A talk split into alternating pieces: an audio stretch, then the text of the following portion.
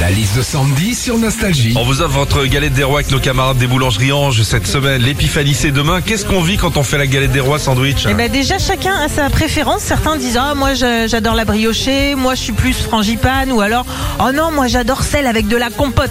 Alors ça les gars avec la compote c'est pas une galette des rois, hein, c'est un chausson aux pommes. hein. Quand on fait la galette des rois aussi, la tradition c'est que le plus jeune aille sous la table pour distribuer les parts.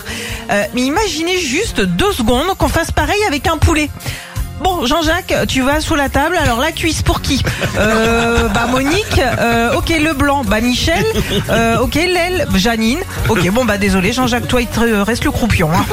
Et puis justement, cette tradition d'aller sous la table, qu'on ait 6, 18 ou 42 ans, est assez respectée chez les Français. Moi d'ailleurs, l'année dernière, pendant une galette des rois, j'étais la plus jeune, j'ai joué le jeu.